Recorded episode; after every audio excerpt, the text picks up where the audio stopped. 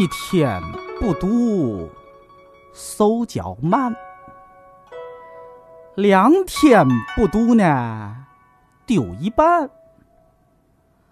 三天不读门外汉，四天不读，嗨，挺糖蒜呐。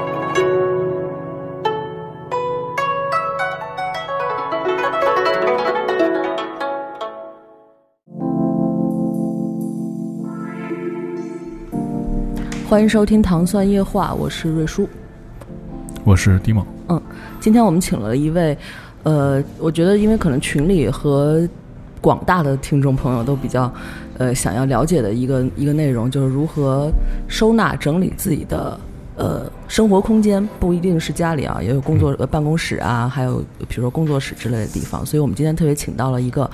呃，怎么称呼？应该应该怎么说？收纳达人，整理高手，嗯，Coco 老师，嗯，呃，各位朋友，大家好，哦，我是整理专家 Coco，嗯，很荣幸接受邀请来到糖蒜，和大家分享一些关于整理收纳方面的小心得，嗯。嗯，反正有了 Coco 老师，我就踏实多了。今天可能有好多，我我就是上次在一个那个聚会上认识是的是的。Coco 老师。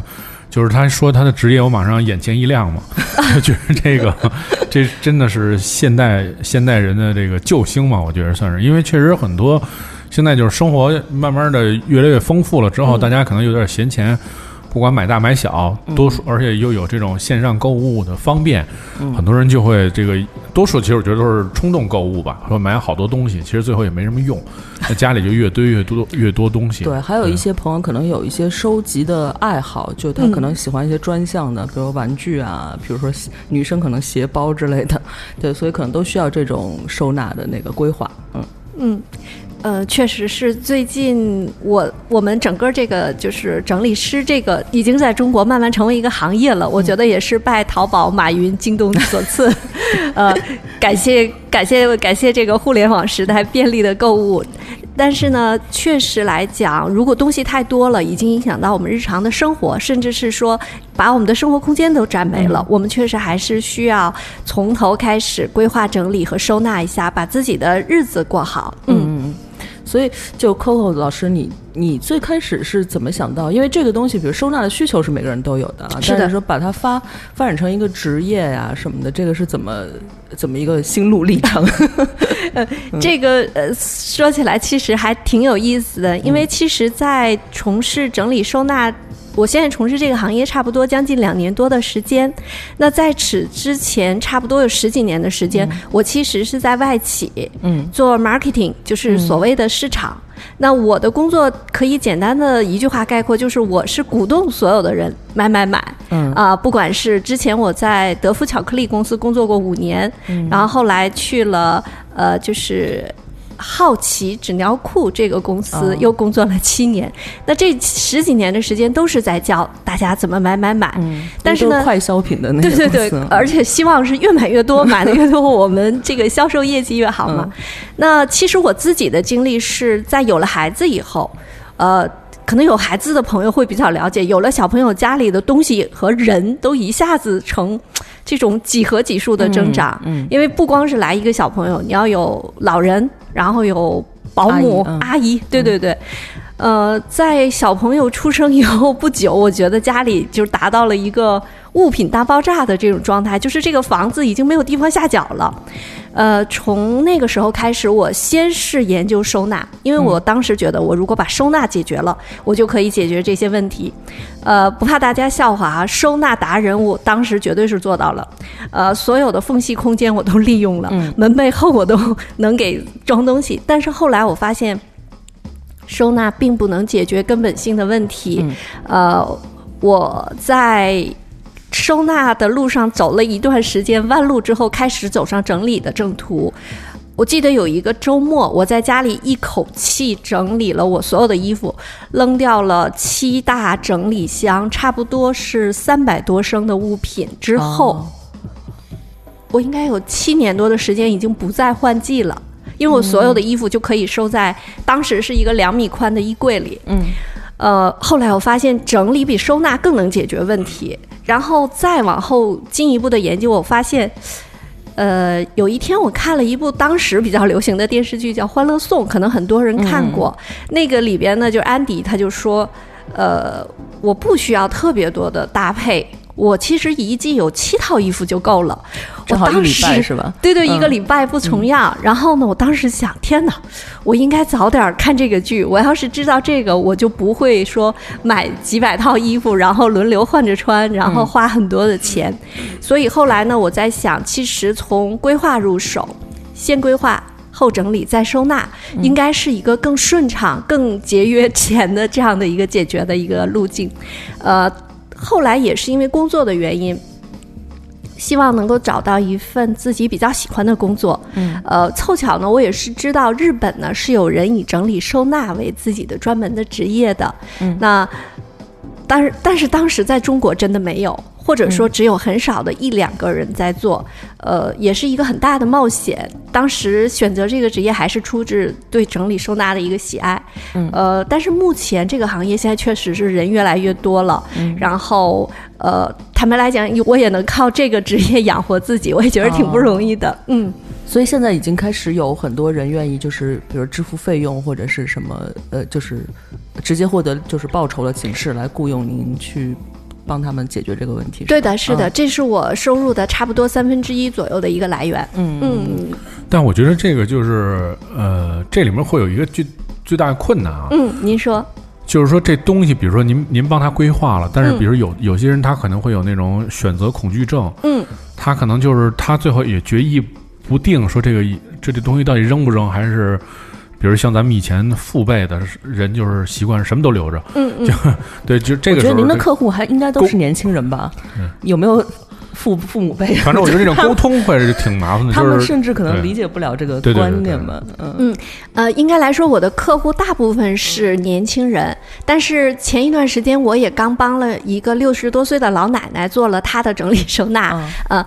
呃，相对来讲，我觉得您说的问题是关键，就是很多人其实他意识到自己的东西是太多了，已经影响到生活了，但是他确实没有办法去做一个抉择，什么东西该扔，什么东西不该扔，我扔了会不会后悔？这可能都是大家反复在问自己的一个问题。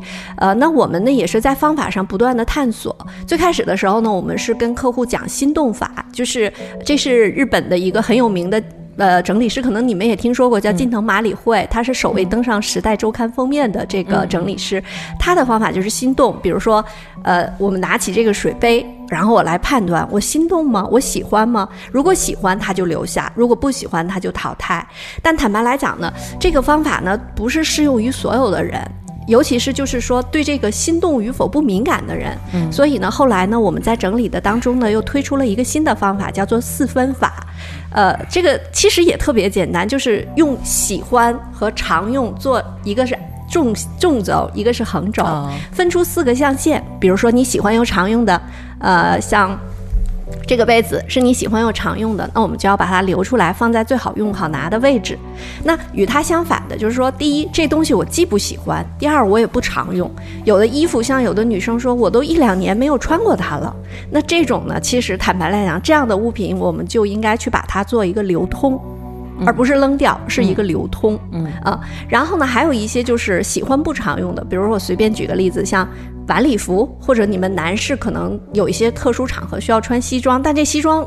一般中国人可能一年穿不了几次，那这种呢，我们是要把它收起来，收在一个呢不是那么好拿，但是你知道的这个地点，你需要的时候把它拿出来，像什么沙滩裙呐、小礼服都是这个处理。嗯，还有一些呢，就是哎，我很喜很不喜欢这个衣服，但是我经常穿，那可能有的时候是工作服，还有的时候可能是一些呃你不太喜欢的衣服，那我们其实可以很简单列个 shopping list，我们把它换成自己喜欢又常用的。嗯，呃，这个。四分法我实践下来，大部分的客户和我的朋友都表示还是比较好理解的。嗯，对于物品的判断也更有一个标准了。嗯嗯，大家可以试一试。哎，你能你能 Dio 你能那个什么心动不心动？这个我我我这就是我觉得这接下来会其实是有一个问题，我觉得在这个收纳的这个行业里面，嗯，其实是不是也会有那种就是那种心理的那种辅导？嗯，因为我我我我我最近一年就是去的比较多的是日本啊，哦然后对，然后我刚开始去像就是大家都一样，就是去了就疯了，因为就是物欲天堂嘛，嗯什么东西都有，什么东西什么都想买，嗯，然后关键是好多东西没见过，是的，然后，但是我我发现每去一次，你的那个物欲就减减少一点。同意。然后后来我就问他们那儿人，我说你们怎么就是，反正他们都带你去逛，他们都知道哪儿有好玩的东西去逛，但是他们什么也不买。嗯，我说你们怎么都不买东西？他们说我们已经就是物欲已经降到最低了。是的，就是我觉得这是一个，这可能也是就是说，像您说这个，就是寻根寻源，最后还是首先要有一个心理的治疗。嗯，就是是不是会跟人说这东西，你可以先想想买不买，先到不了这个四分法则这儿了。我觉得先是说你对那个物欲的那个控制能有多少，嗯因为确实就是说，比如像咱们说，呃，可能我这男男性吧，比如说你买鞋，嗯，你买一百双鞋能怎么样？就是 我这我我现在会产生这样的想法，就是如果你老去这种买东西的地方去逛，其实你就觉着就可能也不会怎么样，就有这一两双就说，那这可能是在接下来的这个时间里面，可能会减少你买这一个品类的物品的机会，那就减少了很多收纳啊整理的这些。是的，是的，您说到了一个很重要的一个事情的源头，就是说，呃，其实呢，我刚才说的四分法也好，还有说是我们谈到的收纳也好，都是说在你家里的物品已经达到一定的程度之上，我们需要就是相当于说这是疾病，我们现场就得开刀解决的这种问题。那追根溯源呢，还是说我们要从比如说，我们想不生病，其实还是要从头开始养成一个良好的，比如说作息，或者是说我们吃东西的时候，我们就要有选择的，比如说吃一些健康、营养、清淡的。那他就不会说跟你天天爆搓什么麻麻小啊、麻辣火锅这种，时间长了你的胃肠受不了造成的问题。那你说这个我也特别同意。日本它和美国甚至现在都最流行的是极简。就是很包括澳洲现在也开始流行极简，那极简呢，就是它是相当于说把自己身边的物品减少到最少。但是呢，在中国呢，我觉得是中国需要先有一个阶段，就是说我们可能先要买买买，买到一定的程度，我们才开始像你说的，我就开始反思，我二十一套衣服其实上班穿一年在北京。是够了，对吧？春秋一季嘛，冬天一季是足够了。但是我相信每个上班族的女生家里，绝对都不止三个二十一套，可能甚至更多。因为我们没有经历过这种物质非常繁华的这个时代，我们就要有这么一个过程，相当于给自己交点学费。但反过头来，现在我觉得大家会慢慢反思：我真的需要七十根口红嘛？呃，什么八十个面膜，这肯定是用不了的，大家也都是知道。所以呢，我觉得如果我们所有的听众能从现在开始买东西之前，先想一想，是不是我需要的，是不是我经常会用的，能够比较冷静理性的做一些。这种购物，那我相信后面的工作真的就像你说的，减少了很多，或者压根儿就没有了。嗯嗯，是这样子的。对我，我也觉得日本它是，就是当你比如说你在一个逛一个什么商店的时候，你看到一件东西特别喜欢，然后嗯边上的那个。呃，其他的商品呢，明显跟它的，比如说，就相当于你选中了，对的，那个时候你就特别想买，就是赶赶紧买。然后，但是呢，你如果看到一百件商品，它的品质和那个，比如它的设计都是差不多，就对那个时候你反而就是不会，就是什么也不想买。对什么也不想买。对，就日本我觉得一种可能就是怎么说，你吃一个点心、一个甜点，比如说特别好，但如果吃了十块，就有一种腻的齁的那种感对对对觉了。我觉得日本就造造成了给我造成了这种心理的影响，因为物质实在是太丰富了。对，但是我特别同意您的说法，就是我觉得中国暂时就是还就是中国人那个物质丰富的那个时间比较短啊，是的嗯就近二十年、十年的样子。对，所以我觉得他可能慢慢在需要，就是大家这个心态还需要一个调整的。过程，然后日本啊、美就是欧欧美这些国家，可能它还是物质丰富的时间长，所以它，嗯，现在已经到了那个想要开始追也没有，其实我主要是屋子里堆的满的不行了，您可以有机会去我们家看一下。可以，我我很愿意去见识一下四。层，实在是没地儿放但。这个可能涉及到一会儿我们要说的，就是就是就是针对一个特殊空间，就是比如说呃，我觉得可以先介绍一下，就是嗯那个可能大家更需要的，因为低梦可能涉及到它还不是那个自己生活用品多，嗯它是工作室的比较比较比较可怕啊。然后我觉得可能大部分朋友可能还是先需要一下，就知道一下，就是呃，比如说生活空间，家里最主要的，就买的东西都搁家里嘛，嗯，所以他们这个有没有什么实际的实操上的技巧可以给大家？呃，有的，呃，其实是这样，我呃在那个来之前我也想了一下，如果要是说在家里呢，呃，因为说实话，厨房的话就肯定是来不及讲了，因为厨房要讲起来可能要讲很久。我觉得就短平快的，我们可以简单的讲一下衣柜，因为衣柜是。呃，我了解下来，其实衣柜的整理呢是相对于其他所有物品的整理最简单的。如果大家真的是像认真跟我说的方法走一趟，有三五个小时，其实你的衣柜就能够整理出来一个大致。呃，我呢，其实就今天就很很简单的讲一下，就如何打造一个四季衣柜。呃，或者是叫四季衣橱吧，因为其实现在呢，当然今年夏天比较热，比较特殊，一般的衣服其实很难特别细分出季节来，除了就是夏天穿的一些短袖或者是短裤，其余的衣服呢，差不多在各种场合一年三季都可以穿。要冬天我的衬衫穿在里面，外面穿个毛衣或者再穿一个外套是完全 OK 的。所以呢，其实大家可以考虑一下，我们打造一个自己的四季衣橱。这个四季衣橱呢，最重要的是先规划。你先看一下你的衣柜，它的空间有多大。标准来讲，一般的女士的衣服相对来讲就是中等的哈，不是说那特别多的或者特别少的，有个两米两延米长的衣柜就可以打造一个四季衣橱了。那但是呢，接下来还有一些做法，就首先呢，你要把你的衣服做一个真的是认真彻底的整理。呃，坦白来讲，刚才我说了四分法，大家可以用这个四分法来狠狠的筛一下自己的衣服。如果这这个衣服真的是一年以上没穿了，我可以摸着良心，用我整理了近一百个客户的经验告诉你，你很难在未来穿上。呃，有人说，那我这个现在我胖，我减肥了以后穿，特别容易对吧？对对对，有这种想法，对对对。衣服还挺好看的，是的是的。觉得自己就是瘦了就能穿了。嗯。呃，这样的衣服呢，你可以留，但是我建议呢，留的数量不要超过五件，因为如果是你真的减肥成功，达到一定的级别，我觉得那绝对是一件普天同庆的大喜事儿，你完全可以为你自己减掉这个十斤或者多少斤的这事儿庆祝，你去买一些新的衣服。而且还有一点，我也告诉大家，就是衣服这东西也搁不住，呃，白的衣服，如果你比如说搁了两三年不穿，你再拿出来就。其实当时洗的是干干净净的，但两三年之后就会有一些污渍啊，甚至像这种天气特潮，就就甚至发霉都是有可能的。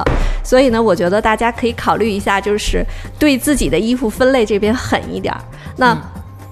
通常，如果你能够认真的整理一次，基本上我大部分的客户都会扔掉三分之一，个别的会扔掉二分之一以上的衣服，因为其实就是那句话，你即使有一百件、一千件衣服，你常穿的也就是那百分之二十，你可能就是二十件，或者是你换的比较频繁的人，可能数量再多一些，但你常穿的衣服总总还是包括鞋，也就是那几双、那几件，那都是你最喜欢的。那这个四分法之后，再做一个事儿，就是把你的衣柜分个区，按照高。中低分区，然后呢，我们这个行业有一些小秘密啊，在这儿也可以泄露给大家一下。就是首先呢，我们现在大家的工作节奏都比较快，呃，然后呢，不管你有没有阿姨，其实呢，呃，你也没有特别多的时间去没事儿就打理你的衣柜，就是全职妈妈也都没时间，因为全职妈妈还要管孩子，还要管家里的各种事情，所以呢，我们有一个特别简单的原则，就是衣服能挂的就挂，所有的衣服都是。啊，比如说，那夏天我们穿的这种呃裙子，啊有领的 polo 衫，或者是各种 T，能挂的你就弄一根挂杆儿，把它全部都挂起来。然后呢，不能挂的再叠。所谓的不能挂，就比如说人人都有的袜子啊，女士的内衣。男士的内裤，然后或者是一些家居服，就是这种比较随意的衣服，或者是小件儿的，那我们就给它放到抽屉里。这个抽屉可以是你衣柜自己有的，如果你衣柜没抽屉都没关系。那个网上量好尺寸，网上买呃无印良品的、爱丽丝的，他们日式的那种抽屉就是放在衣橱里边的，用起来也很方便，也不贵，一百多块钱一个。嗯，呃。这样做完了以后呢，那衣柜最上面这个区呢，就做成存储区。存储区呢，比如说你的包或者包比较多的，那你可以放包；有的人帽子多，可以在上面放几个帽子。那如果是说你的帽子和包另有地儿放，比如在玄关附近有鞋柜或帽子柜，那还有一招，你可以把你秋冬天的一些羽绒服、大衣放在上面。因为我刚才说的这个两米宽的衣柜呢，尽量是说全挂衣服的话，呃，我自己的衣柜横着挂能挂下来，呃，一米宽五十件。那如果是两米的，就可以挂一百件左右的衣服。但是呢，像羽绒服和大衣啊这些呢，你可以把它收到上面去，因为这东西坦白来讲，一年四季只有冬天穿。然后穿的时候，其实你也不会把它挂到衣柜里，因为你穿完了就穿了一次脏了，你一般就会把它挂在玄关附近。嗯啊，所以呢，基本上这么一个思路是能够。两百多件挂的衣服，再加上一些零零碎碎的袜子、内衣这些小件儿，这个两米宽的衣柜其实差不多能够放下五百件左右的一个衣服。哦，嗯，这么多啊？对，主要是袜子什么的、内衣什么的那种特别小件儿的，每个人都得有个十几、二十几条那种比较多。对，对，确实这个。你像咱们的情况，就是确实这个就是这种厚的衣服，冬天的衣服它确实占挺大空间。是的，是的，对，而且那个我们俩这身材吧也没有，特别是丁梦这一买就得买超大号的，对，那衣服就是又厚，衣服特别大，厚度会大，然后就占地儿也多。嗯，所以你像那样的衣服，你可以把它。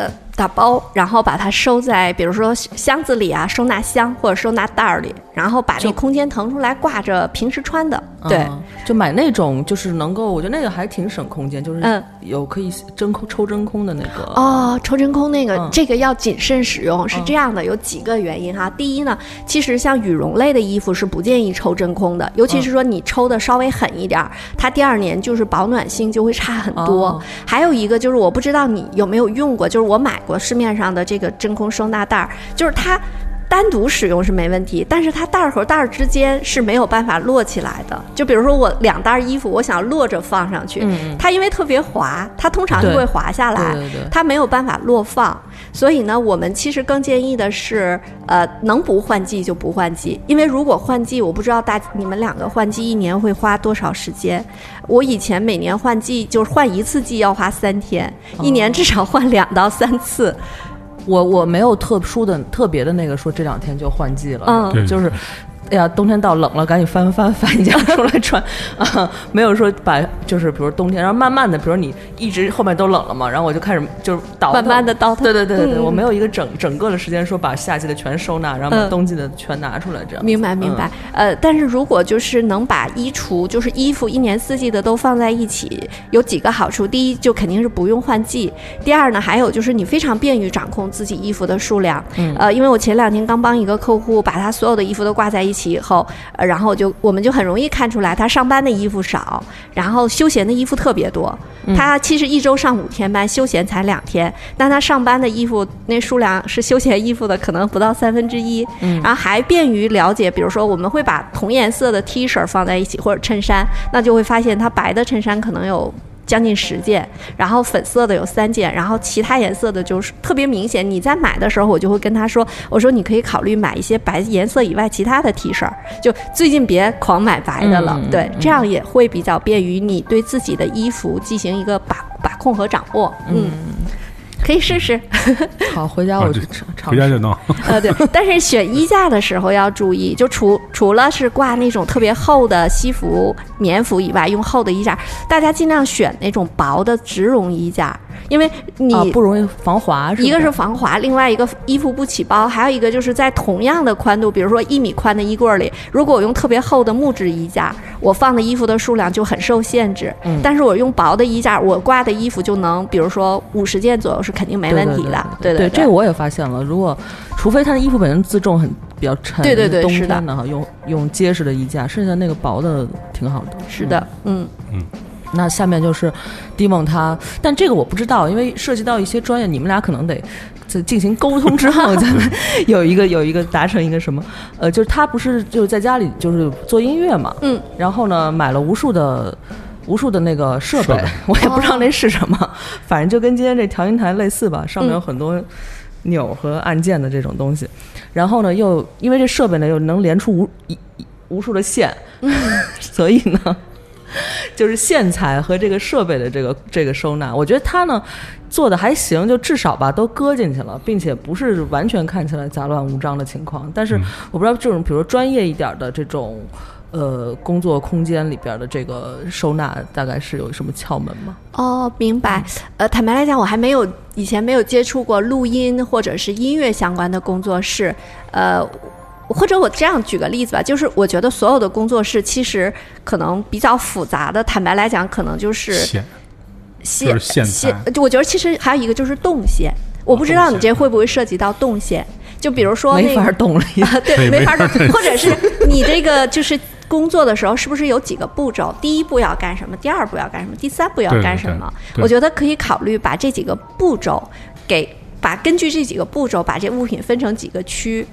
可能我我不知道我说的就是不是有点抽象，大家不好理解。或者我这么举个例子，像厨房，比如说我们肯定是要先洗菜，然后切菜，最后再去烹饪，嗯然后最后把菜盛出来。那我理解，可能其他的就是我不知道对于音乐的这种加工，也可能会分成几个这样的。其实我觉得是，嗯就是说这这方面的需求，对于普通人来讲啊，嗯，其实我我我觉得大家的困扰还是线材的那种乱。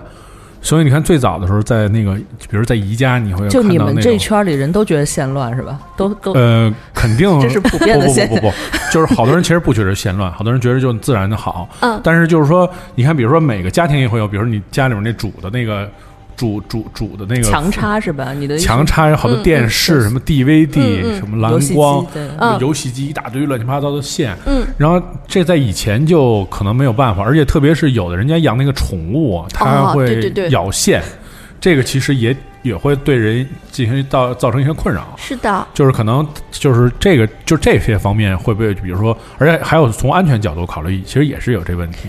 嗯比如说乱乱乱插电线，插一，嗯然后从那儿过绊一跟头，或者就是因这因为这个在拉倒好多别的电器啊什么之类那些，其实这也算是收纳里面隐患，而且还有它会那个积灰嘛，嗯，比如一些角落你看不到，然后它会落好多灰，然后这些灰可能会生成螨虫，又带来过敏，就对这这这是我想到的 连锁问，这对，因为他确实是。他粉尘过敏，所以对他对这块儿比较那个，嗯，我我能先问一句，就是您在家里的工作空间是单独的一个区域，还是说怎么样嘛？因为我我很关心这个问题。就我其实只有我其实就是那么一小的区域。这，是单独，但是嗯。主要是我觉得它最根本的问题就真的是比较小，哦，我觉得可能一共也就四五平方的一个小屋吧，但但是他的嗯它它的那个工作性质，就这个做音乐也不能要太空旷的、太大的空间，对，嗯对，所以就是综合的就导致了最后就比较东西比较多，嗯。嗯，那所有的东西都是说会经常使用的？对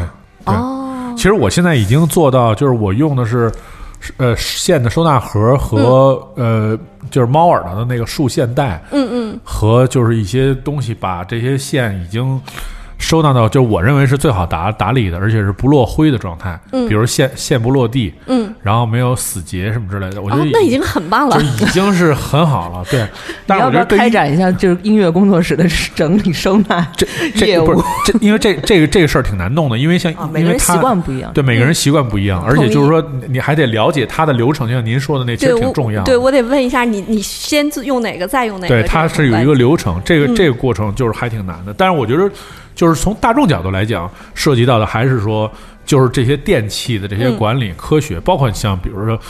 为了家，比如家里有小孩儿更麻烦，就是什么，呃小孩儿会不会绊到，什么会不会触电，什么，就是这我觉得这应该是也算收纳的一个部分吧。呃对，呃，是这样的，呃您说这个问题，呃，确实在我们这个实践中也遇到过。那我们现在给的一个建议呢，就是说，呃，根据需求，根据客户的需求，因为，呃，坦白来讲，我我们这个规划整理这个流派吧，就跟其他的流派不一样，我们追求的是根据客户的需求来给出答案。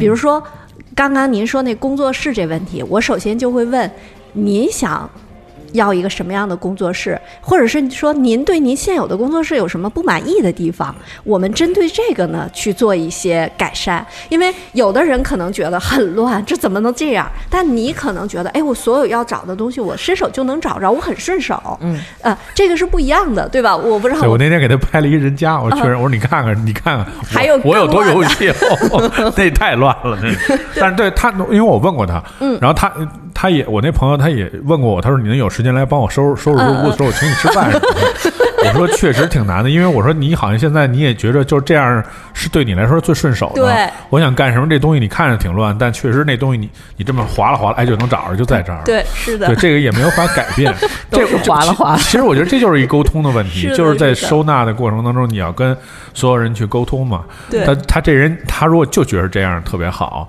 那咱就让他这样。对，要不然就发短信问你，我哎，我那东西 给我收哪儿了？是吧对，其实我觉得挺怕这样的，因为、嗯因为其实我我我我根据这延伸一个问题啊，嗯我觉得有几个实际问题，就是您看，比如说像像宜家这样的嗯公司，它它为了收纳，它出了好多这种盒子呀，什么就乱七八糟这些东西吧，同意就。包括像您说那衣服收袋儿什么的，嗯，但其实我遇到的一个问题是。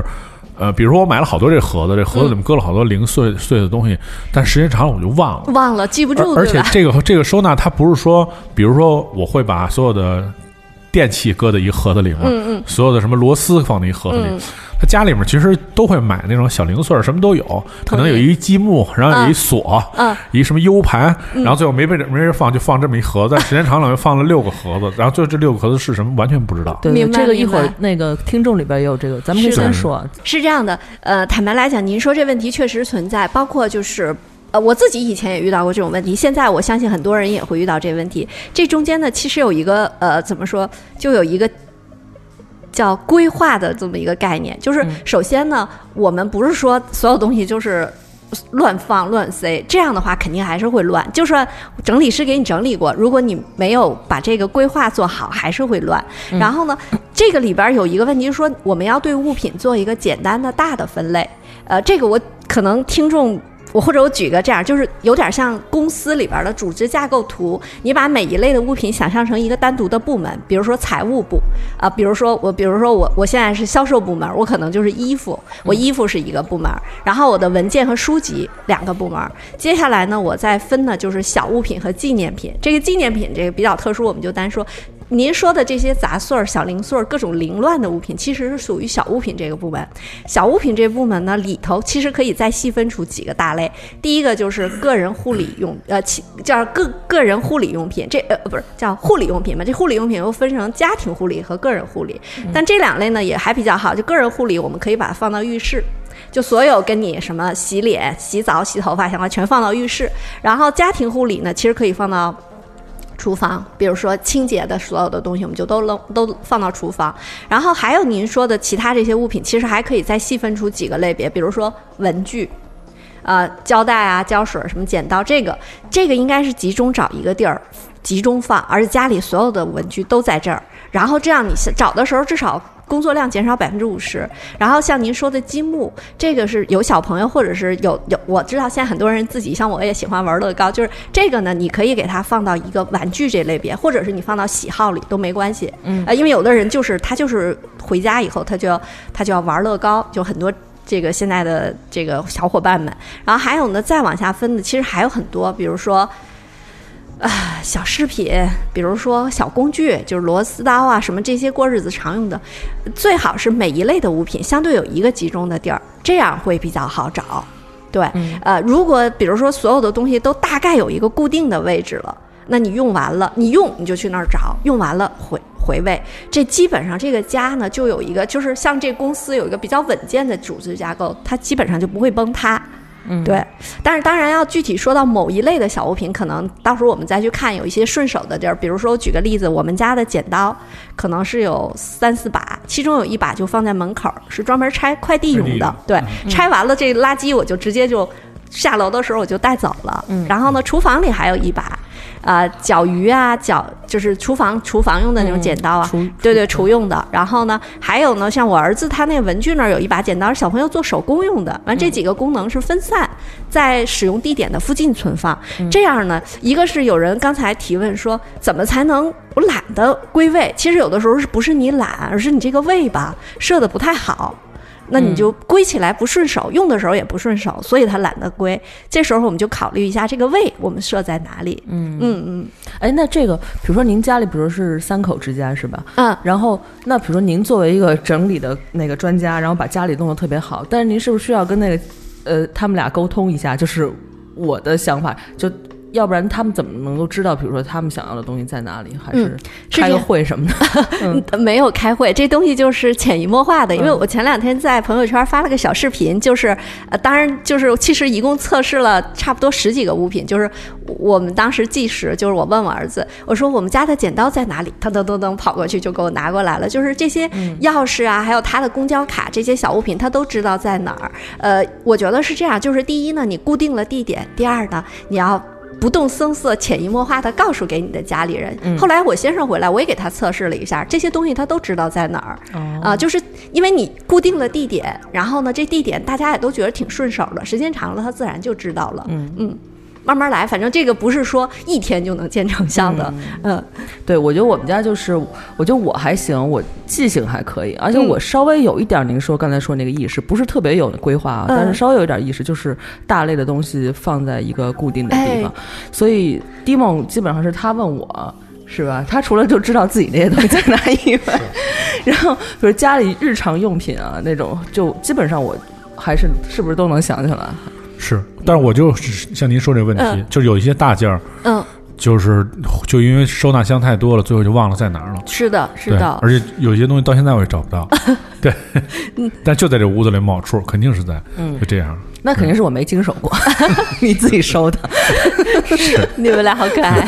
对，我觉得你可以问一些就是听众的那个问题，对，因为问题还其实还挺多，哦，对。其实还有一个就是大块儿的没说啊，啊你说就是想想想问一下，就是因为很多朋友就有一个自己的办公位。哦啊，明白就是。工位，因为呃，他们那个群里面挺逗的。然后有一个朋友说说，据说工位越乱，智商越高。然后后来很多人说，那我智商都上天了什么的。然后，然后就肯定这也是一个很大的问题，就是不知道有有的人可能会觉得是个困扰，有的人可能觉得无所谓。但是我觉得您还是给我们简单说一下啊工位工位整理，嗯。好的，呃，是这样的，其实呃，刚刚有个朋友说越乱智商越高，这个可能有一定的依据哈，就是因为很多科学家他们的桌面是特别乱的，嗯。但是呢，其实仔细研究下来，他们的乱不是说杂乱无章，而是他有自己的一个东西，他想找呢，就像刚刚那个 demo 说的，他是可以找得到的，但是对于大部分普通的上班族来说，我我觉得我们的工作尚没有繁重到像爱因斯坦这个程度。嗯。呃，我印象特别深，就是以前我在那个金百利工厂办公过一段时间，呃，因为我们那儿是开放办公，我下班的时候会从里边走出来，会看到所有人的办公桌。我发现那有一张桌子上桌面什么东西都没有，特别干净。然后我问了一下，那是我们北京工厂厂长的办公桌。哦啊、他的习惯是下班以后，他连水杯都收到抽屉里。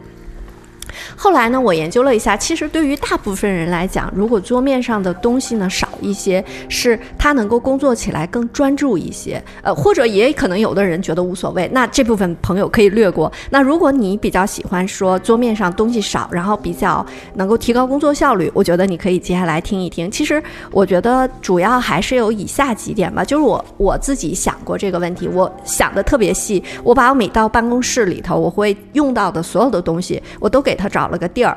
那这样呢？接下来呢，我的桌面的东西就在工作的时候只剩下电脑，然后无线鼠标，然后有一个水杯，因为我可能要我们都要喝水嘛。然后还有呢，就是一个记事本和一个笔。那工作完了之后，这些东西我就都收到抽屉里，桌面就特别干净。干净的结果就是我可以自己擦一下，或者是阿姨她给我擦桌子也会特别方便。那其实我们仔细想想，我们到办公室会用到的东西，我我自己总结了一下，可能就八个。八个呢，第一个就是外套，外套这无所谓，你可以搭椅子上，实在不行，如果你们办公室有有衣架或衣柜呢，就更完美了。然后接着呢就是包，就尤其是女士哈，男士可能有，男士其实也要背包吧，我。但是可能双肩包扔地上什么的。呃，对对对对嗯，女士的包呢，我觉得或者男士的包，你不想扔地上，其实也行。就现在有很多的那种小叫什么小收纳用品，你可以弄一个钉子，比如说你的柜子哦是木头的你可以钉弄一个挂钩儿，对，或者是磁铁的，你可以买一个那种强磁挂钩儿，或者是反正各种方法，还有那种直接挂在桌面上垂下来的那种钩儿，你可以把你的包挂好。那这样呢，这两大件儿我们就解决了。接下来呢就是水杯，水杯其实无所谓，我觉得这个还是要人性化，还要有。但如果你用的电话是有绳儿的电话的时候，就注意水杯跟电话。离开，因为经常我们在办公室里会发生一碰就倒，然后电脑都被淹过，这种悲剧都有过。对，还有呢，就是电脑，我觉得无所谓，这也是用完了就就回家的。当然，如果能是笔记本就最好。笔记本的好处就是比台式机要省不少地儿。嗯嗯，然后呢，还有就是记事本和笔，这无所谓，用的时候放着，不用就收起来。然后另外就可能我觉得现在还有会用到的就是文件，但是文件呢，我觉得现在的办公也是渐渐趋于无纸化。如果确实有一些很重要的，比如说合同，因为可能我不知道大家不同的部门，或者是有一些需要你打印出来，甚至是需要签字的那种文件，那大家还是专门找一个文件夹，或者是文件特别多的，你可以搞一个文件柜跟公司申请，这也没什么，对，把它收好就行。然后另外呢，就是文具，文具呢，我觉得是肯定是一般，我是办公桌的第一个抽屉，我会放各种文具，因为你随时要用，随时归位嘛。呃，还有就是票据。这个票据可能大家都会接触到，因为你只要是买东西涉及报销或者什么都会有。这个票据呢，我建议也是弄一个透明的小的塑料袋儿就可以，或者是票据夹，你把它平时就收起来。然后呢，像我一般都是工作日下午就有时候犯困那会儿，我就会把它拿出来做一个集中的整理和报销。嗯，因为人都有那个懒和困的时候，这个时候做做票据报销还比较不错。上班一大早千万别弄这个，被老板看见就死定了。嗯。然后呢，另外可能每个女人或者男生女生都会有一些个人用品，像水杯呀，你有水杯可能喝点茶，有一些什么护手霜之类的。那这个呢，其实我就会放在第二个抽屉，就是一般都会有个抽屉柜。那第二个抽屉里我就放个人用的一些物品。然后呢，呃，最底下因为抽屉一般就是第一层、第二层有第三层，那你可以放文件。如果第三层足够大，甚至你也可以把包放进去。总而言之，办公桌其实也是你职业形象的一部分。你不光要注重你职业的礼仪着装，办公桌其实也要注意，你的桌面非常清洁，想呃整齐，想找什么东西都能找到，其实也是职业素养的一部分。嗯，而且这样的一个好处就是你不容易丢失东西。有时候桌面特别乱，你有一些票据或者什么你找不到，耽误事儿，耽误报销就不太好了。嗯，这是我的小经验。对，因为我也发现，就是如果把那个所有的票都搁在那个透明的。防水的整理袋里特别有用，就是你找的时候，呃，你都不用，你都不用特意去分类，就你反正就往里塞嘛，就到时候肯定在里边就行，对，这样找起来就很快啊。对，尤其是有一些需要报销的，单独放一下，我觉得还挺重要的。嗯嗯，因为这东西一旦丢了。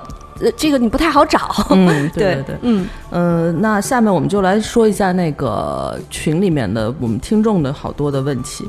其实我看也挺也挺好多人，他们自己也挺有那个收纳理念的，是的，特别完整。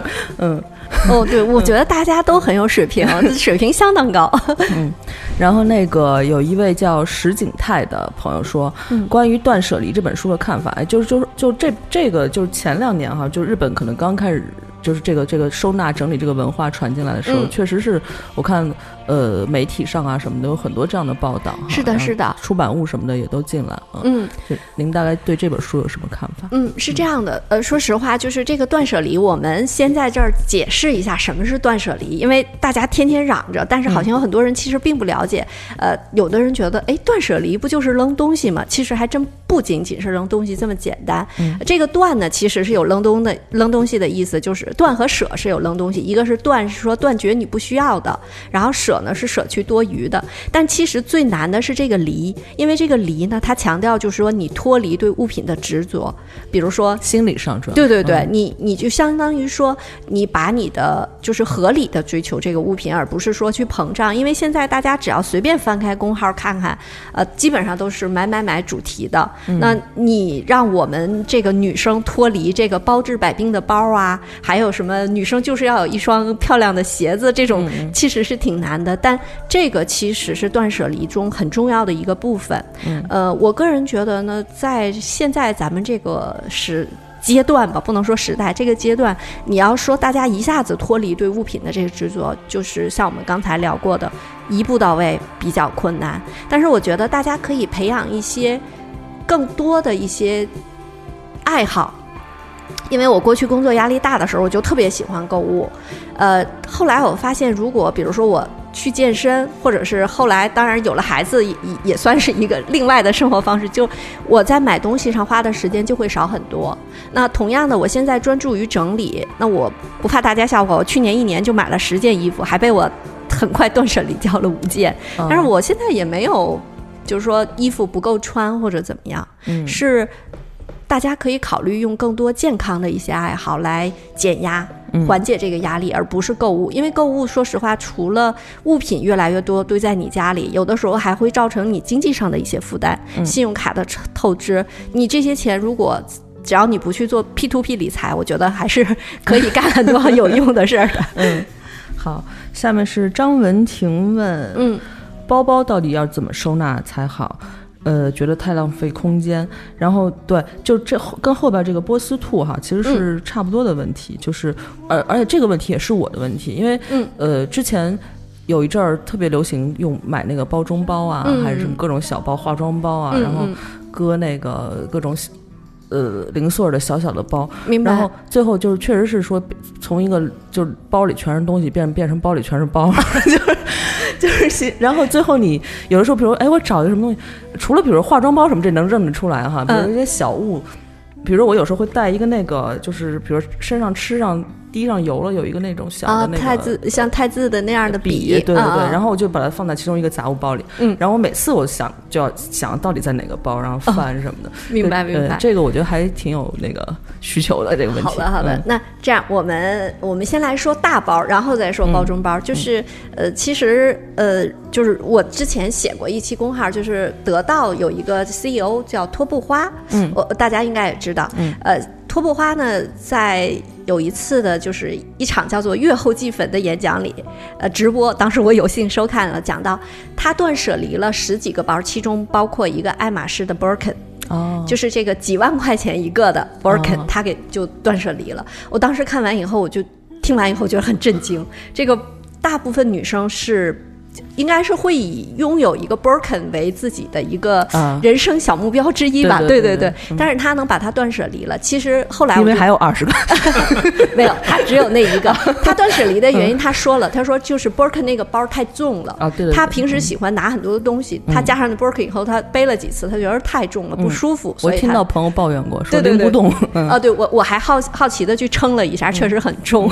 然后呃，所以其实我在这儿想跟大家说的是，特别是女生，就是包这个东西呢，嗯，可以说是你的身份的一个象征，或者是你奖励自己的一个小东西，这个都没问题。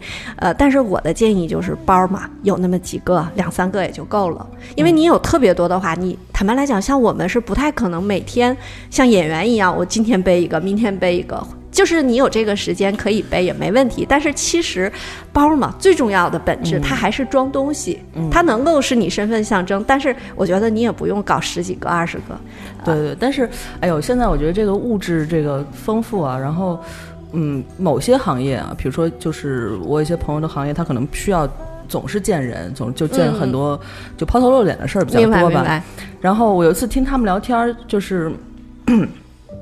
他他居然在他他他，当然我不认同啊，但是他确实说这个话。他说：“哎呀，你看，就是他的领导，就某某我不认识啊，嗯说他居然一个 Prada 拎了两年，嗯嗯，然后他又觉得这事儿特别不可思议，在那，嗯我觉得可能是大环境还是需要一些，就是观念上还是需要一些调整吧。嗯明白嗯。对，其实嗯，坦白来讲，大家要是去过巴黎，就会知道，满街的巴黎女孩们，并不是说像我们想象中的嗯都拎着 LV 和 Chanel，、嗯。她们反正比较常拎的可能是 Longchamp 这种包，就是嗯。在我们觉得哈、好便宜的，就是那种，但是因为很实用、很嗯。轻，然后呢又比较百搭，就是你穿什么衣服搭这个都没问题。呃，我觉得我们现在是。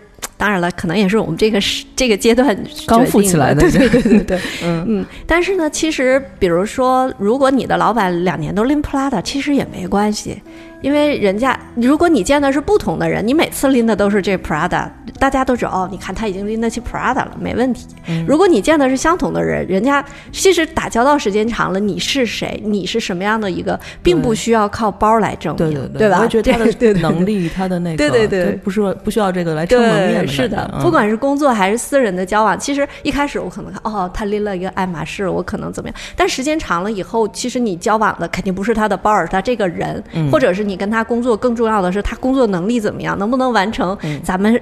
研研究好的这工这事儿，对吧？就只见一个人，呃，只呃见二十个人的话，他们也不知道你拎的是同一个对拎了两年，是的是的然后见的时间一个人见两年的，他也不会因为这包跟你有什么。是的，嗯是的，明白所以没关系，但是我相信，那每个女孩呢，可能都有这么一个阶段，喜欢买没关系。但是我觉得就是差不多就好了，因为呃，拖布花都能把 broken 给断舍离了，我觉得咱们至少引以为戒吧，就是要买也要买适合自己的。如果你更新也没关系，你可以把旧的再出个二手嘛，对吧？其实大部分的包。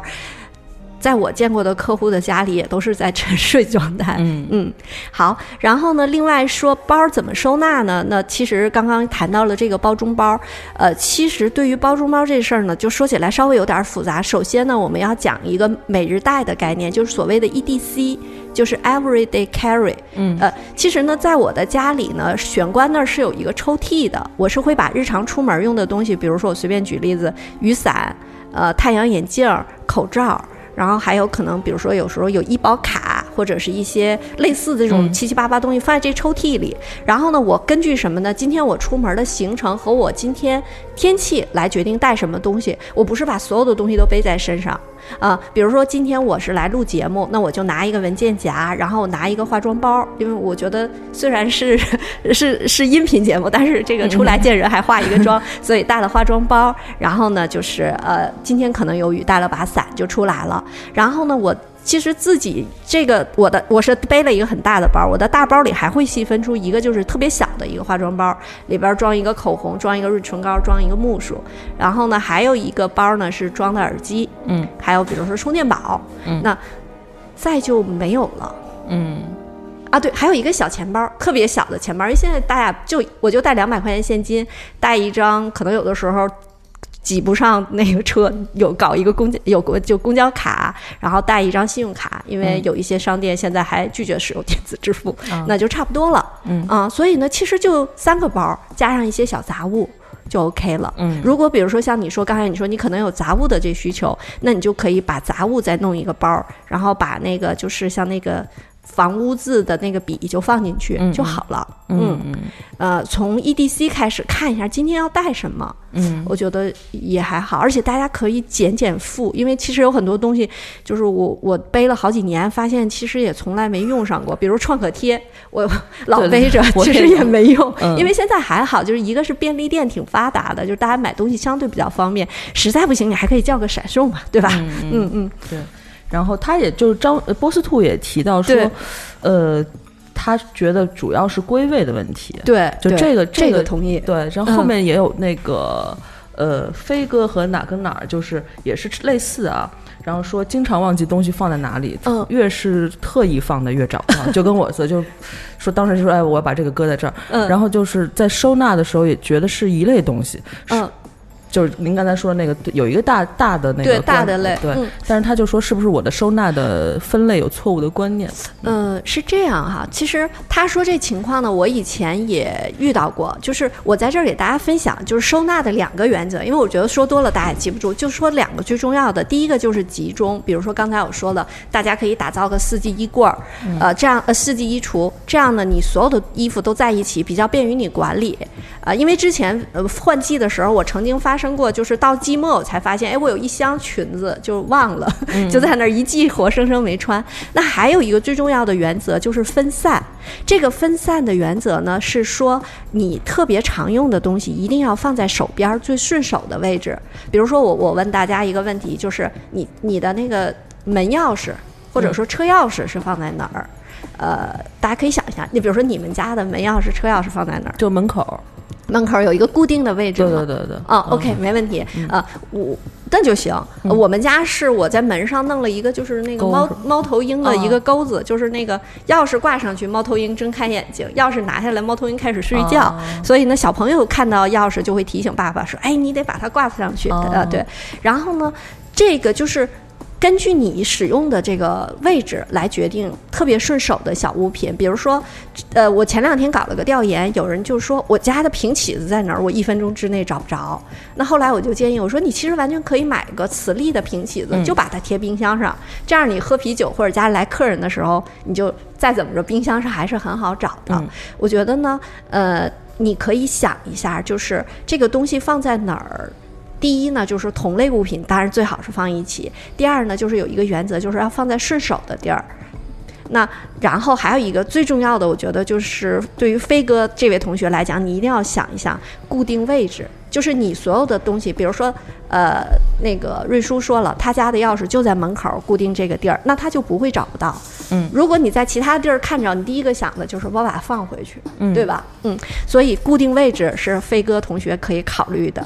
嗯，就是一类东西肯定在家里的这个区域，对对对然后你哪怕一下找不到，但你只在那个区域翻就 OK 对对对，嗯然后还有就是这里边也涉及到刚才那个波斯兔说的，就是你用完要放回去，这点也很重要。嗯，那这个只能是靠自己的意志品质了。也不是，就是比如说这个位置还是很重要。比如嗯说刚才我说的剪刀，我就放在门口，我拆完快递我就在当地拆，嗯拆完我这剪刀我就肯定就很、就顺手归位了。那如果我把它放到比如说二楼的我的卧室，那我这归位就是一个很大的问题。嗯。对，嗯就是位置大家可以根据自己的生活习惯去摸索，嗯。找到最适合自己、最省力的地。嗯。我还有下边是 red 嗯。哈，就收纳就是头疼，东西找不着，又翻出来一堆堆，这跟刚才其实，呃，类似吧？还有什么要补充的吗？您这边？哦，我觉得是这样，就是这个一个是刚才我们谈到那几点，还有一个呢，就是说他这个问题可能需要整理来帮忙了。就是他说翻出来一堆堆的，那就说明这个数量还是比较多。嗯，那可能我觉得 Red 同学可能要 Red 同学需要细整理一下物品，把物品整理好了，同类的放一个固定的位置，我觉得会、应该会有所改善吧。嗯嗯，对，那还有就是从刚才这个平起子，忽然想到，我们家的嗯嗯平起确实是吸在冰箱上的，就常用那个。但是呢，可能朋友多的缘故，就是有时候朋友从外边回来，可能送了家家里有二十个平起子，所以但这个这二十你肯定用不上。是的。然后呢，但是你又不能给它扔了，因为是朋友送的，就是你觉得扔掉又很 很不好意思哈。虽虽然人家也不知道吧，但 是总觉得二是我觉得平起子也是一个，就是它能用上，不是废废品哈。呃，对，所以又又不舍得扔。那你说搁在一个地方没有占地儿，就这种这种就是情况怎么鸡处理的东西，嗯对对对，怎么？呃嗯，是这样的，首先，其实比如说朋友送了二十个平起子，您家原来有一个平起子，嗯那哪个用着更顺手更好？嗯，还是您家原来那个，对吗？对，就是我常用那个。对嗯啊，是这样的。其实我们现在这个地方需要学会一个分离，嗯，就是这个分离呢，就是物品和人的情感分离。比如说，我随便举例子，有一个朋友，我的一个朋友，他过生日的时候，她的男朋友送了她一只巨大无比的大熊。哦，对，然后呢，她的房间非常小，真的放不下，然后她很苦恼。嗯，我我们其实在这儿给大家一个建议，就是你学会把物品和人的情感分离。首先呢，呃，比如说朋友送了你们啤二十个平起子和酒吧，那我们非常感谢朋友的好意，这是肯定的，这个礼轻情意重我们是收到的。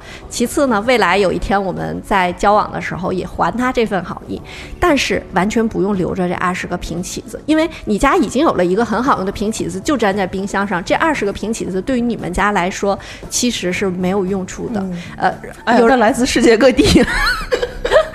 不，如果不是您就说这熊怎么办吧？啊，这熊其实就是可以去流通。啊，我我我我知道你爱我，你你送了我这个礼物，我很感激，我很收到。但是这个东西对我来讲确实没有用，它还占了我正常的生活空间，就特别小的一个房子，真的装不下这只巨大的熊。那在此呢，也 tips 大家一下，就是送别人的礼物尽量要小，越小越好，尽量不占用他人的生活的空间。对哈，而且这个，你说，我觉得这个心理情感上更难割舍吧？是男朋友送的，还不是说一个普通的朋友或者对对对，啊但是你可以男朋友会不高兴吗？要沟通一下是吧？我觉得要沟通好，而且一呃，像我就都通常都会问我的好朋友、我的闺蜜，就说今年过生日你想要什么礼物？如果你没有意向，我有以下三个选择，一二三，你挑一个。如果她都不喜欢，我会再给她仨，但是我尽量买的时候是。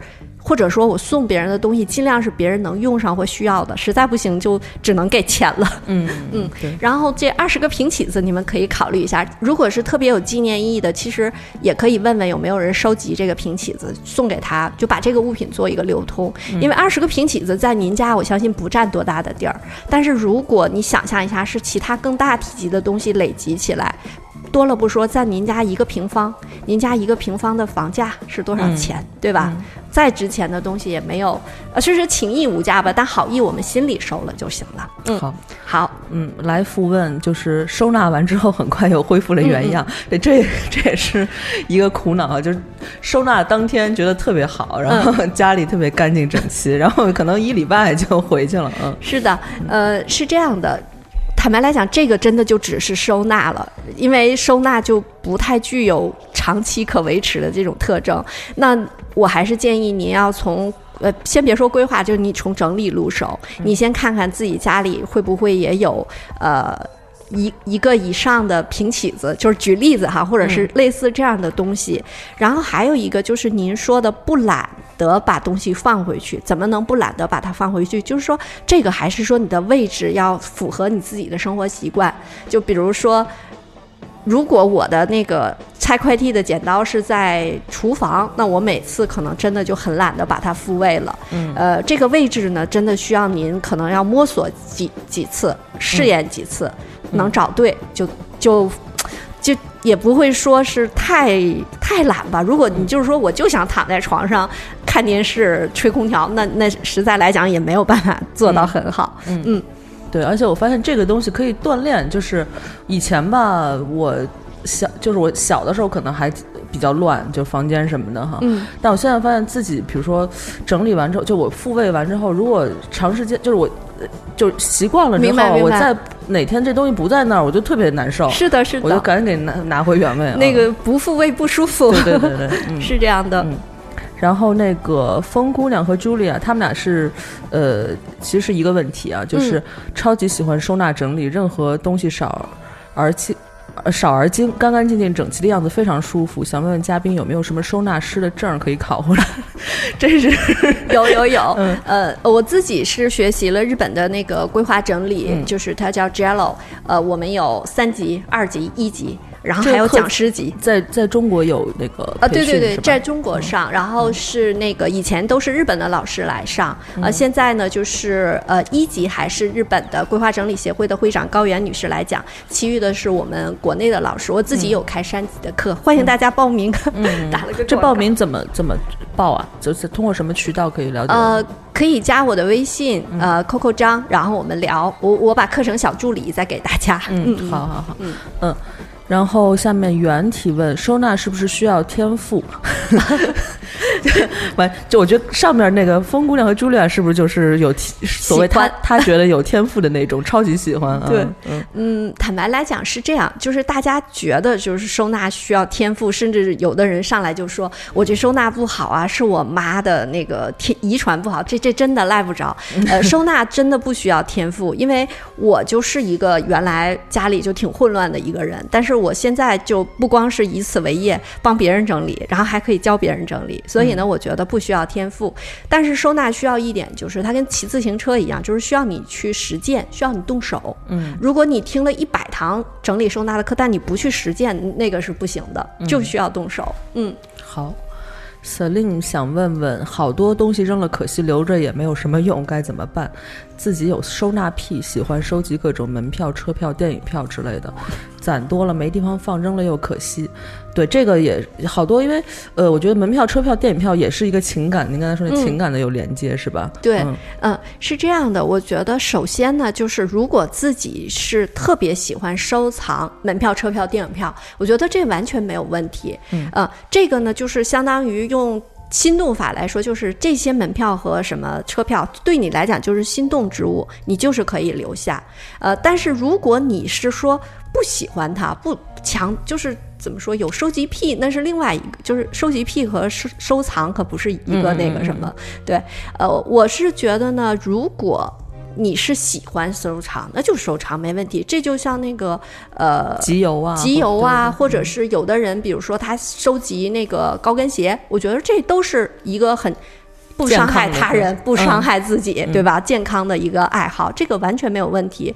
但是如果你是觉得，不不是收藏，就只是囤积的话，那就是另外一个话题。嗯，呃，但是我觉得你是喜欢收集，所以这个完全没有问题。呃，但是我建议是说，你给自己划定一个空间，呃，因为我有看到过一个例子，说爸爸特别喜欢买书，他的书不光占了他自己的书房，他占了客厅，甚至大孩子的房间也都放满了他的书，孩子没有地方去玩耍。我觉得这个就就有点，就是在家里边，不管你是多少一个平方，每个人有自己的一个区。所以刚才我有问，就是说他的那个 demo 的那个工工作的是是在哪个区域，在这个区域里他自己舒服，他就 OK，因为他不影响别人。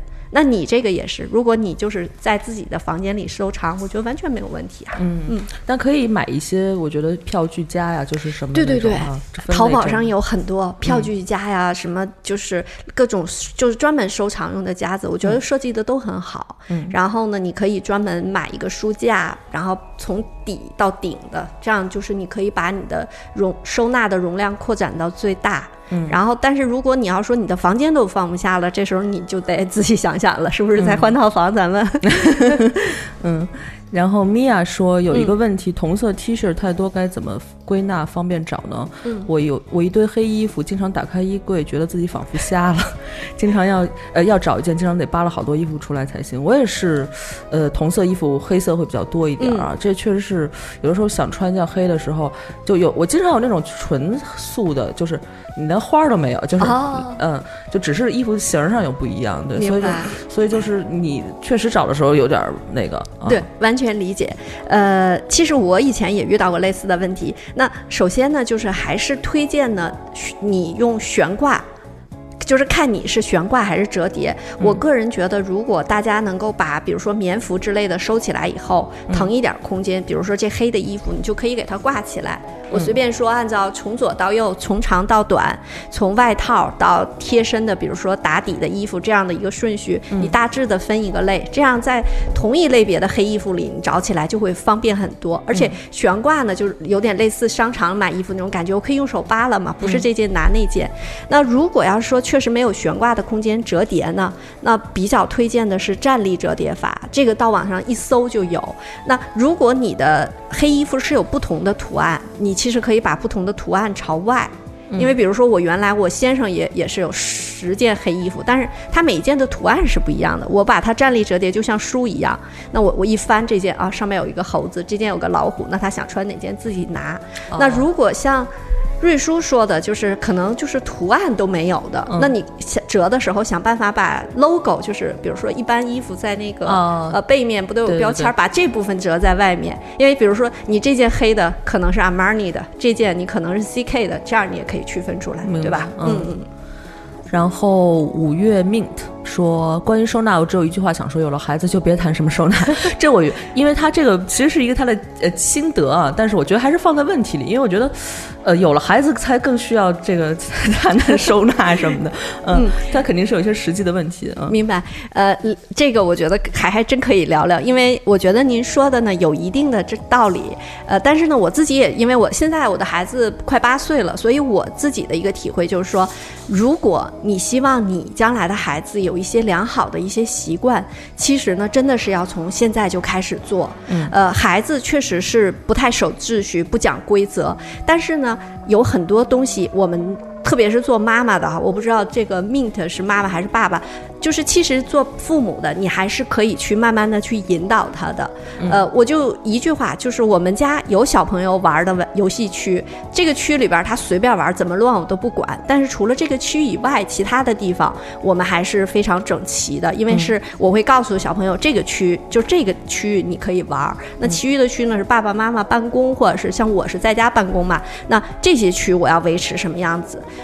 嗯，反正我觉得目前我的孩子八岁，他真的跟很多孩子他的习惯是不一样的。嗯，他自己会，嗯，有很多事情就是自己非常有计划性，还是他写作业什么的也不太用我抄袭，因为确实我也工作比较忙，没有时间抄袭。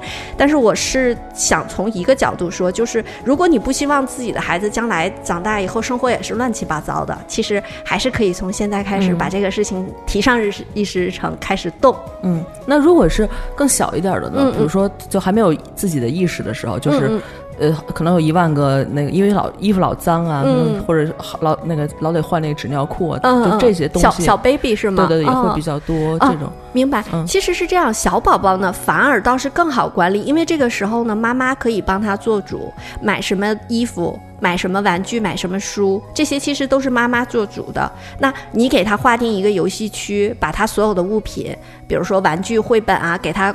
放一个比较低一点、便于他拿的这样的一个区，慢慢的就可以从小培养他这种归位啊，包括整理啊这些习惯，其实是 OK 的。因为在日本，小学生都是开始自己做这些，就是他们的课程里就有这一课，就会讲怎么做。啊，嗯，好，下面是还是茱莉亚，刚就是刚才那个茱莉亚哈，哎。那个啊，她她她是有问题。风姑娘是超级喜欢收纳整理，对，她是有一个问题，说书柜怎么怎么收纳？嗯，又是文件又是书，还有很多乱七八糟的擦脸油、书签什么的，还有药柜要怎么收拾？买了个药箱，但发现并没有什么用，药太多了，乱七八糟的。嗯，好，我们一个一个说。首先说书柜怎么收纳，呃，这个地方其实我们刚刚讲了一个就是思路，就是物品呢你要先分类。那如果你这个是号称是书柜，那优先呢，我觉得应该装书。那你装完书还有富裕的空间，你可以考虑装一些文件，但是也要用文件夹。嗯，呃，但是呢，书柜坦白来讲，除了书和文件呢，嗯。不太适合装擦脸油啊什么的，因为比如说擦脸油这东西，我理解就是护护肤用品。一般呢，我们在浴室里洗完脸，其实你就就手就可以擦，或者有的人喜欢放在比如说卧室的梳妆台或者床头柜，这也都没问题。但是我我我不知道，就是您家的书柜。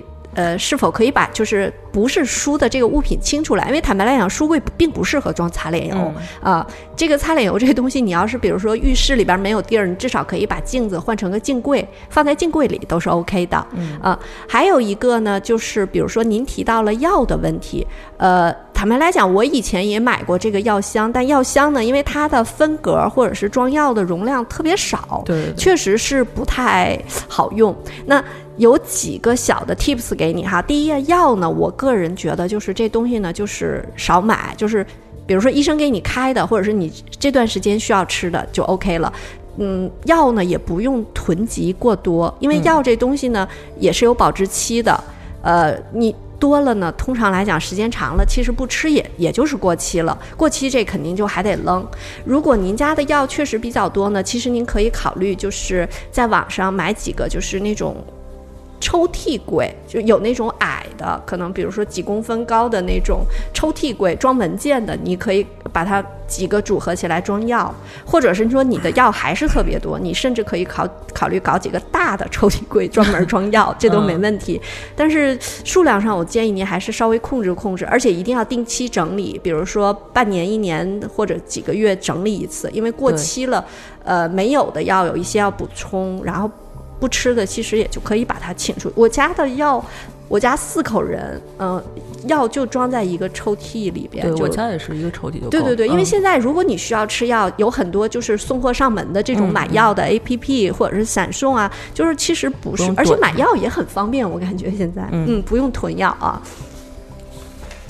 然后大家其实主要的问题啊，也是这么几个大类哈，大家就嗯跟之前节目也说的挺多的了。然后下边有一些就他们的自己的，就是我们听众自己的心得，我觉得咱们可以一块儿看看、看有没有什么可圈可点的地方。好啊好啊，嗯，然后有一个叫耳朵，我们老听众了。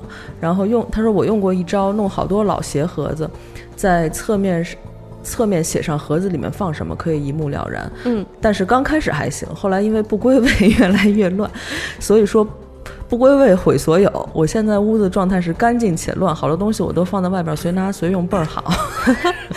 能能做到，首先能做到干净且乱，已经很不容易了。有的人是既不干净又乱。然后其次呢，其实刚刚您说的那个鞋盒子这个呢，我觉得我可以稍微分享一下心得哈。首先呢，你在侧面写上盒子里放什么，一目了然，这点是 OK 的。但是呢，我思考了一下，为什么你不归位的原因，有没有可能是因为这个鞋盒子本身是它摞起来的时候，你要在哦底，对比如说我这不是最上面这个，我要去归位，其实你就要涉及要倒腾出其余的盒子，呃，其余的鞋。那其实现在网上有一个东西，我觉得大家可以看看啊，因为我自己也是刚刚订货，还不知道好不好用，就是它叫可叠加的鞋盒。呃，这个鞋盒我觉得大家可以理解成抽屉。对，迷你的抽屉，这一个抽屉刚好装一双鞋，然后它可以摞很高，然后呢，不影响拿底下不影响上面哈。嗯，这样的话，我觉得你归位的成本就大大降低了。否则的话，我要是从上到下都是一个一个落着，相当于你这个鞋盒就相当于箱子，那这个工作量太大了，所以就不太好归位。嗯然后依然说，包中包都是安排好放固定东西的，就不会看不见或者找不到。他因为这个这个留言是在比较后面，他可能是也在回答之前前面提问的哈。嗯找以颜色类别来进行区分，东西也会进行分装，包中包所放的位置也会规划好，这样即便不掏包，也大概知道东西的位置。嗯同比收拾抽屉，同一类东西放在一个抽屉，再按照最常用的、一般用的和比较少用的规律，这个专家呀，是的，是的，来放进抽屉中外中内的位置。嗯衣服先分外套和贴身，再按颜色分类，袜子全部按颜色分类。这就是我，这就找和穿搭，这样找和穿搭都很方便。所以它就是一个，我觉得有一个有有一些规划的，就是他可能思路了对对对对对嗯，呃，我觉得依然同学已经是俨然是一个收纳的专家了。嗯呃，完全他的整个思路都体现了先规划再整理后收纳的这样一个概念。嗯呃，那个遥远的空中我们握个手吧，您很棒。如果如果以后你要是呃有这个，觉得这个也可以，也可以是就考个证儿啊什么的，肯定是没问题的。真的很喜，就在乐在其中的话，甚至可以考虑发展成职业哈。对他真的是挺棒的。嗯，然后 Christina 有个日剧《我的房间空无一物》啊，之后看了一下，家里的东西精简到满足基本生活。韩国也拍了一个综艺实验节目，也是东西简单到简单到不行。对于爱买买买的来说，先减少购买。整理也许简单许多吧，嗯对。但是这个日剧我看了一一集吧，我不是很喜欢，就是太少了，就是有点儿，我觉得，我觉得走极端都是有点变是走非常极端，对，有点嗯病态的哈，就他那个就是啥也没有，对 对，对嗯对这个剧是本来也是我想推荐给大家看的一个剧。呃，其实不是说就让我们每个人都达到家里客厅只有一个挂墙电视、两把椅子这种程度，而是说我们可以看一下，它其实不是说。生下来就只有这么多，他家原来也是因为东西太多，然后他想自杀的时候，发现房间里东西太多了，他决定，呃，死后不给别人增加麻烦，所以先整理。然后整理完了以后，他觉得，哎呀，房间好整齐，他又燃起了生活的勇气，就不再自杀了。呃，这个剧大家有空的时候可以看一下，然后还有两个剧大家也可以看一下，一个就叫《粉红救兵》呃，《粉熊救兵》。呃，这个剧呢，这两这几个剧都在 B 站上有。呃，那个里面呢讲讲的是就是说直男改造的节目，它哦不只是改造直男的这个发型、服装、生活方式，也改造了直男的房间。嗯，那大家其实可以看到，通过两三天的改造，就可以让一个人。不能说脱胎换骨吧，但起码也是重新做人。我觉得这剧不错。还有一个日剧叫《卖房子的女人》，大家有空也可以看看，就是完全体现了就是你需要什么，你的生活就可以是这样的。嗯，对，因为这些粉熊救兵，我记得群里也有讨论过，哦就是他们，呃。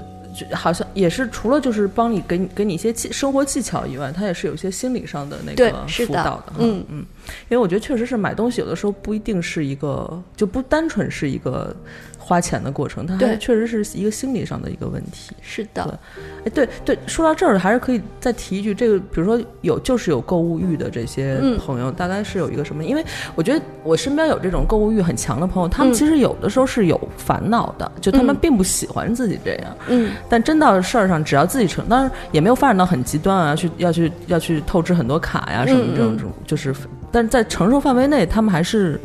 控制不太住，对，觉得这个东西我买得起啊，然后我嗯。又很喜欢，但事实上他们也知道，多时间长了也没什么用，嗯对，嗯，我自己其实以前就有过体会，刚刚在节目中也提到了一点，就是我工作压力大的时候，我就特别喜欢买东西，呃，因为买东西是我就是可能一分钟之内就能找到的特特别简单的释放压力的方式。嗯所以呢，我理解呢，当然如果不是特别严重的，需要去看心理医生的另说哈。就是我觉得平时我们还是要找到更多的。健康一些的生活方式嗯来减轻压力，比如说我随便说最简单的，我们跑个步啊，健个身。其实这个身材保持苗条的同时，也释放了很多的压力。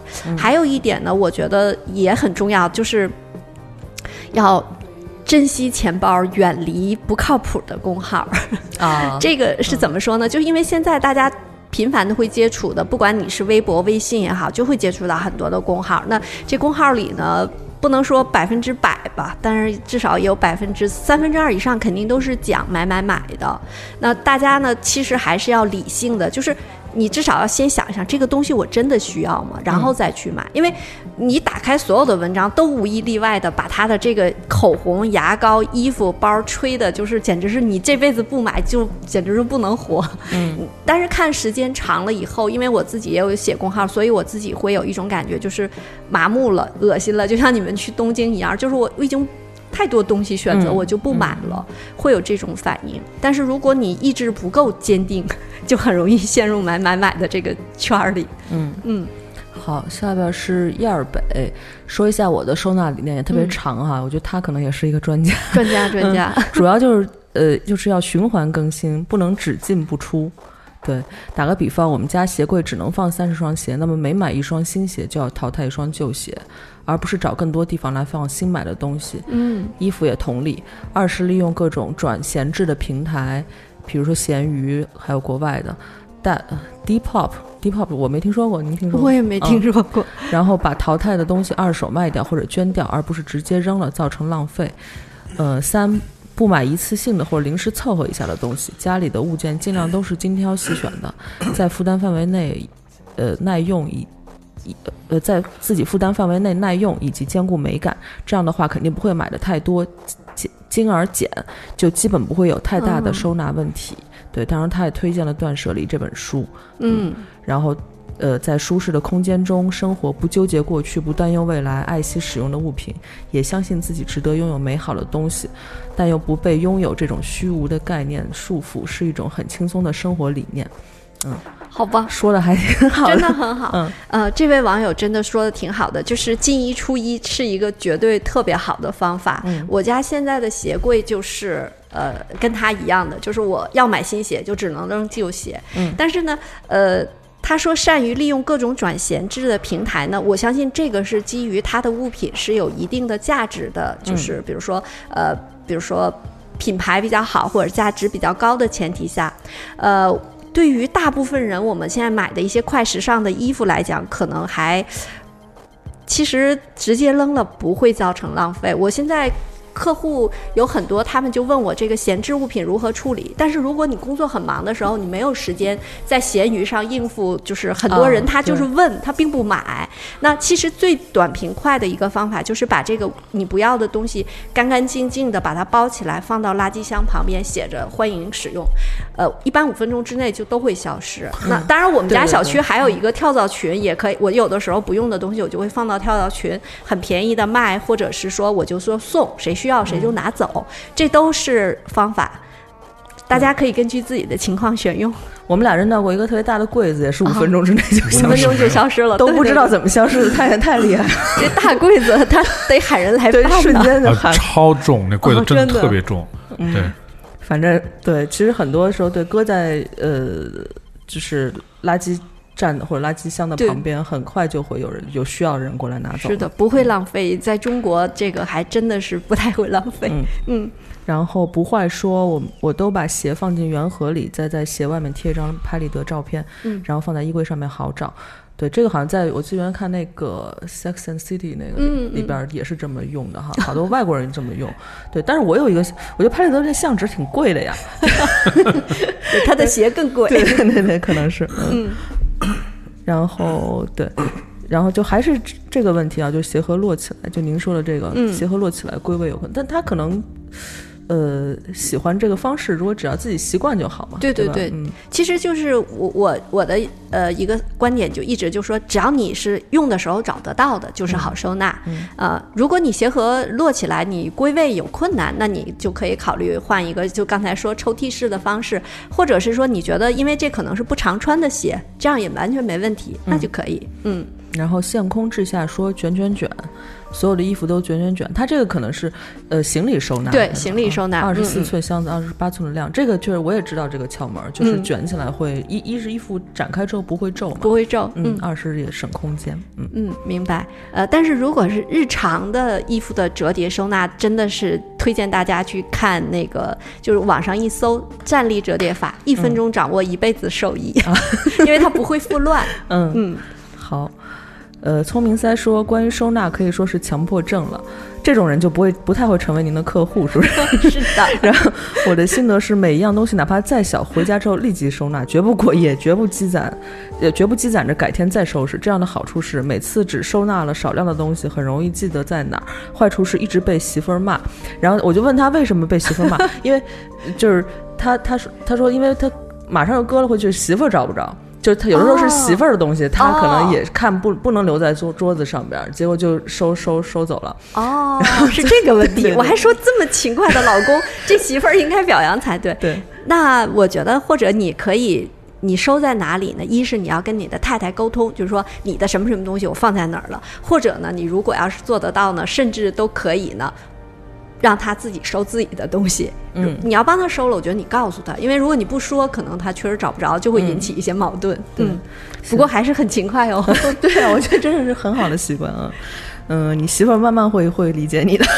嗯，好，那今天差不多就是这些问题哈。然后我觉得最后可以再推荐，就刚才说了好几个视频的那个，嗯，呃，大家可以看的剧啊，或者是节目什么的，嗯有没有什么书什么可以给我们？哦因为我们夜话之前也是一直做读书类的。明白明白，呃，如果是跟整理收纳相关的，我觉得我推荐三本书吧。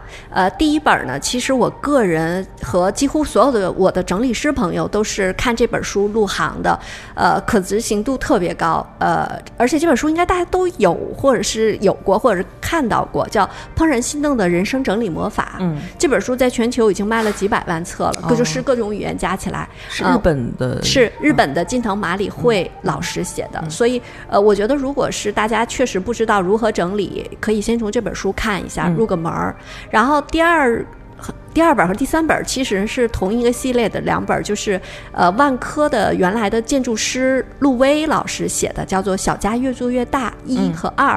呃，陆威老师呢是建筑师出身，他很多他，但他同时又是一个主妇和一个妈妈，他看很多问题的视角呢既大又很具体。就是这本书，这两本书是在中国所有的收纳书里最接地气的两本。嗯，如果你家就是有一些收纳局部的一些问题或者装修这方面的一些需求，呃，强烈推荐看这两本书，是很、嗯很不错的。嗯嗯，对，因为我觉得就是在呃家居的就空间室内设计的时候，其实也嗯可以有一些，但这是另外一个话题哈。对对对也可以有，就是提前如果有呃有一个考虑规划更是的，好一点。是的，嗯、就刚才说的那个鞋柜，其实，呃，我家的一个思路就是我在找了一块地儿，顶天立地的做了一个鞋柜。嗯啊、鞋柜这一个鞋柜一米宽，就收纳了我们家就是三口半人，就是我包括我儿子，他就几双鞋，全部的鞋，嗯，嗯用起来也不存在鞋盒的问题，也不用拍立得，就直接所有的鞋都放在那儿，非常方便好找。嗯，好。那蒂梦，你还有什么问题吗？我没有挺受益的。刚才您一边说，我就一边在淘宝上查，哦，天哪，干嘛 要要买？没有，就是那几个折什么鞋盒什么啊的都特别实用。对对嗯对。对，如果没有鞋柜的话，直接用那盒儿摞起来，我我我目前觉得应该也行。等我试验完了，我刚买了，我看看那个我的效果，好。再跟大家分享。那 Coco 老师，你的那个工号是不是跟大家说一下？哦，对，嗯呃，我其实有工号和新浪微博都叫整理专家 Coco，、呃，公号里呢有一百二十多篇都是原创的文章，然后呢也经常会呃就是有一些案例的分享，所以欢迎大家关注。那最后就是，呃，Coco 老师有没有什么？就我自自己一个猎奇的心理，就是有没有什么在呃实际的呃工作过程中遇到过特别极端的案例？就是这家没法看，或者是嗯，跟我们跟我们分享一下。还真有，就是呃，其实这个节目大家在网上也能搜到，就是北京电视台《暖暖的新家》里边有一期就是叫。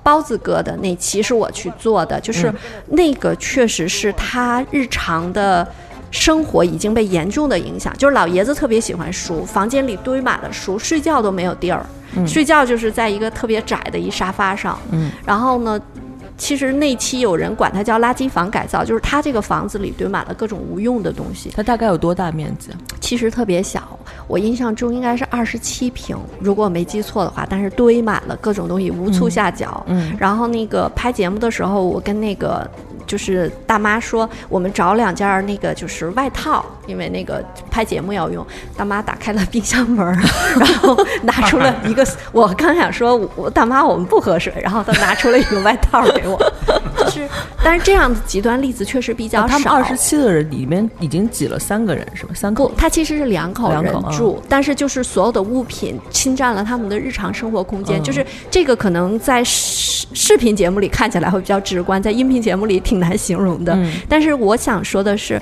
呃，看完这个节目，录完这期节目之后，我回家又扔了不少的东西，啊、因为这里边又涉及到一个问题，就是倒过来讲，就是，呃。生前整理在日本是一个很流行的话题，但在中国肯定是现在是没有。其实我们每个人都应该，当然不是说现在了哈，太年轻，但是其实你要想一想，你留下的东西对你的后人会不会是有意义的？嗯，还是说留下的后人就是说啊，我的爷爷给我留了一堆垃圾？哦，那最后这个呃整理完之后，他们会有什么感受体会吗？呃，当时其实因为是一个改造节目，我是负责的只是衣柜的一部分。我、我举这个例子，因为它太极端了。嗯我想跟大家分享的是说，我们每个人都应该，嗯。不被物品所束缚，嗯。或者是说你要时刻记着你是你是主人，物品只是你生活的一个助手，而不是说我的主主宰是物品。嗯。对，嗯，好，的这这个主题又升华了一下。对，我们今天就在这里结束啊！谢谢 Coco 老师，也欢迎大家呃关注他的那个公号叫整理专家 Coco，微博也是同样的，嗯是吧？是的，嗯谢谢，嗯，谢谢大家。谢谢瑞叔，很愉快的聊的。谢谢，再见，拜拜。嗯。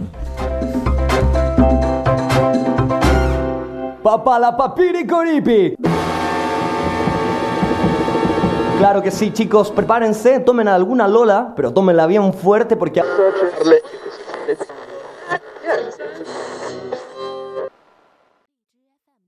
更多节目，下载荔枝 FM 收听。